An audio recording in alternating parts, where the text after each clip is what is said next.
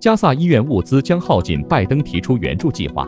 人道援助机构警告，加萨医院燃料物资即将耗尽，将造成更多病患死亡。因此，拜登总统将向国会提出援助计划，帮助加萨居民。国务院警告美国公民海外旅游需更加谨慎，因应世界各地紧张局势加剧，恐怖袭击几率大增。美国国务院警告美国公民海外旅游需更加小心。企图推翻乔州选举前川普律师鲍威尔认罪。川普企图推翻乔治亚州败选结果，遭大陪审团起诉。同列被告的团队律师鲍威尔十九日认罪，换取判处缓刑五年。本福林无疗效，CVS 下架部分过敏和感冒药。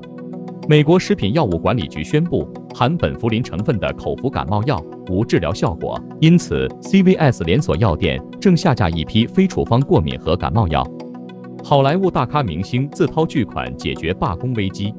乔治·克鲁尼、泰勒·派瑞等好莱坞大咖明星提出支付数百万元的工会会费，以帮助结束长达数月的演员工会罢工。